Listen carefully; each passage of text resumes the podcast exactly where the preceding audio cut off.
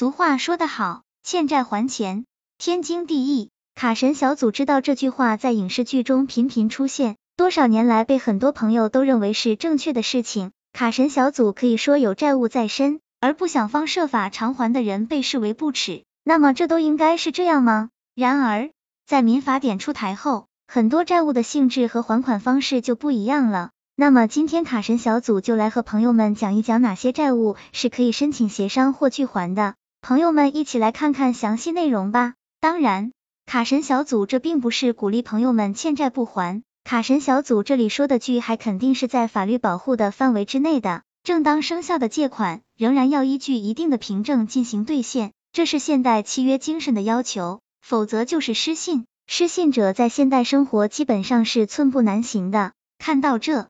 里，卡神小组知道有朋友就会产生疑问了，欠钱不还成了法律保护对象了。一，第一个就是高利贷。首先是所谓的高利贷，自人类社会诞生、资本累计折后，各种以资本流通为手段的盈利方式开始出现，银行就是最典型的一个例子。但至少是合法的，在民间，部分心怀鬼胎之人看准走投无路而又不能向银行贷款的人下手，提出九出十三归的利息法。用威逼利诱的方式哄骗受害者进行合作。然而，既然对象已经穷苦到借高利贷了，很大程度是不能在规定时间内还清贷款的。高利贷的恐怖就体现在这里。过去，我国对于民间高利贷的打击力度并不高，甚至出现了许多灰色地带下的高利贷交易，受害者往往是敢怒不敢言。如今，民法典规定，民间贷款的利息率不得超过百分之十五点四。否则，借款人可以忽略超过的部分。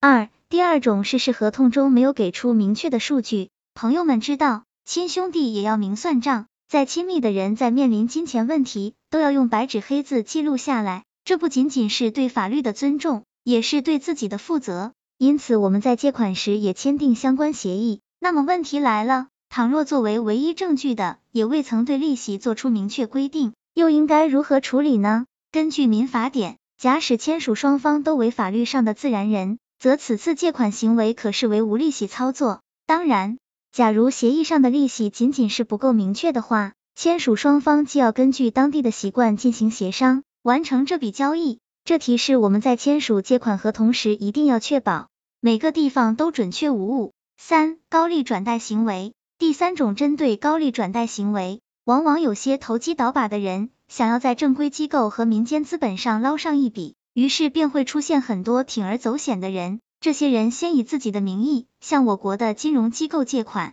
最后将这笔借还当成资本，以更高的利息率外借给第三者，从中赚取差价。当人们发现对方为高利转贷时，可以放心大胆的拒还本金和利息。四、第四种是套路贷，部分群众可能遇到过，合同没错，但后来的利息越滚越大。还伴随着原本数额的变大，或者各种莫名其妙的违约行为。五、第五种名曰砍头息，这种借贷方式是指持资人在向贷款人发放贷款时，先将其中的一部分抽出作为利息，但此后的利息还得参照扣除钱的数目。六、第六种是非本人的贷款，基于各种技术原因，个人信息有可能面临泄露的风险。当不法分子利用个人身份进行信用卡申请并透支使用时，银行不能将皮球全部推到用户手中，相反，用户遭遇这种情况时无需慌张，只需证明自己的无辜，这笔费用就不用记到自己头上。七，最后一种就是过了有效期诉讼期的贷款，